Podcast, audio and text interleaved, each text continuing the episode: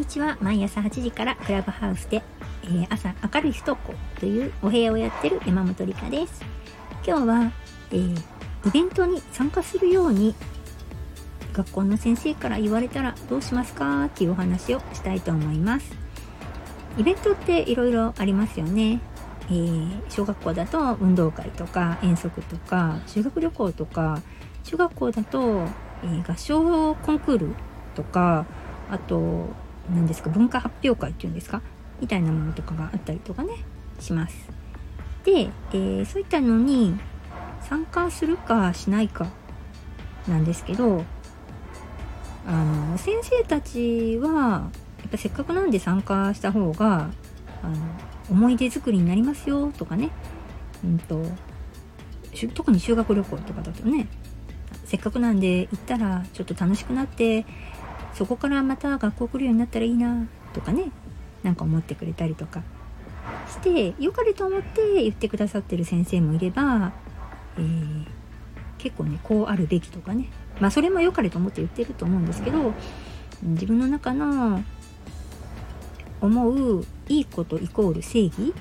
っていう感じで、えー、ガンガン言ってきてくださる先生とかね、まあ、いらっしゃるいろんなパターンがねあると思うんですけど。でやっぱりこう親としてはうん修学旅行には行ってほしいなとかね。なんか修学旅行行かないのかわいそうとか大人になって思い出した時に修学旅行ぐらい行っとけばよかったなって思うんじゃないかなとか思ってね。で修学旅行行ったらどうって言ったりとかね。なんかあの悩んだりとかするんですよ。で、えー、遠足に関してもそうですよね。あとあの運動会もね。あのいくだけ行ったら？とかね。言っちゃうんですよね。言いたくなるんですよね。その子のためを思ってっていう大義名分のもとに言っちゃう。でも私は結局それ私もそういうふうにそうしてたんですよね。だからあの今思うんですけどえー、それって自己満じゃないってねなんか思ったりしてね。うーん。その子が行きたいっていうか行かないっていうかをく前に先生の意見と自分の意見があってで、えー、いかにそのあの意見になんかね誘導しようとしたりとかねなんかそんなとこないですか？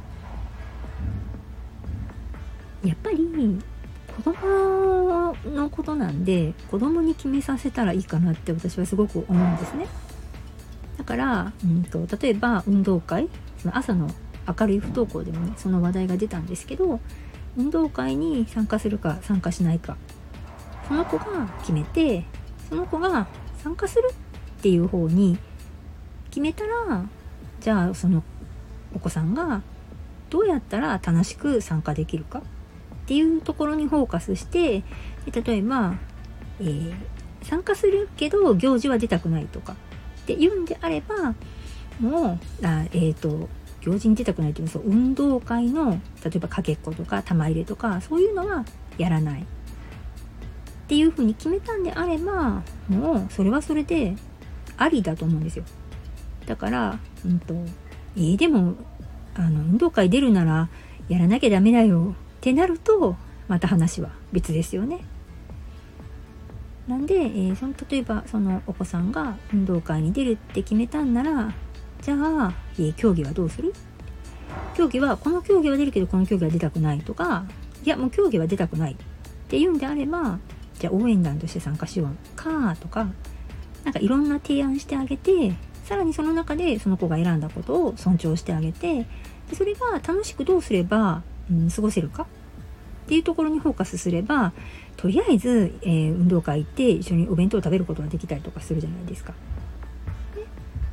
で行かないって決めたならもう別にあの行かないでいいと思うんですよ。でその時は、えーと、お母さん役員とかだとね行かないといけないからじゃあお家でどうやって楽しく過ごしてる？とかね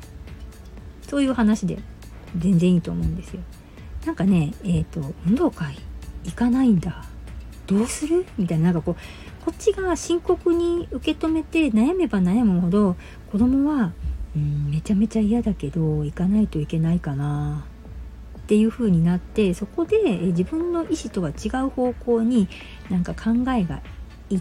くん、行ったりしますよね。で、お腹痛くなったりとかね。で、行くって言ったじゃないみたいな感じになったりとかね、するんですけど、うん、だからあの、行っても行かなくても、どっちでもいいんですよ。どっちでもいいけど、その日にちが楽しく過ごせるか過ごせないかがすごく私は大事かなと思います。はい。あの、私が話すのはいつも私の、えー、思いとか意見なんで、あの、参考程度に聞いていただいたら嬉しいです。はい、山本理香でした。よければ、えー、今日の配信良かったよとかね、コメントいただいたり、レターいただいたり、えー、私はこう思うとかね、なんかすごく、あの、いただくと嬉しいです。あと、いいねも押していただくと、えー、今後の励みになりますんでね、よろしくお願いします。山本理香でした。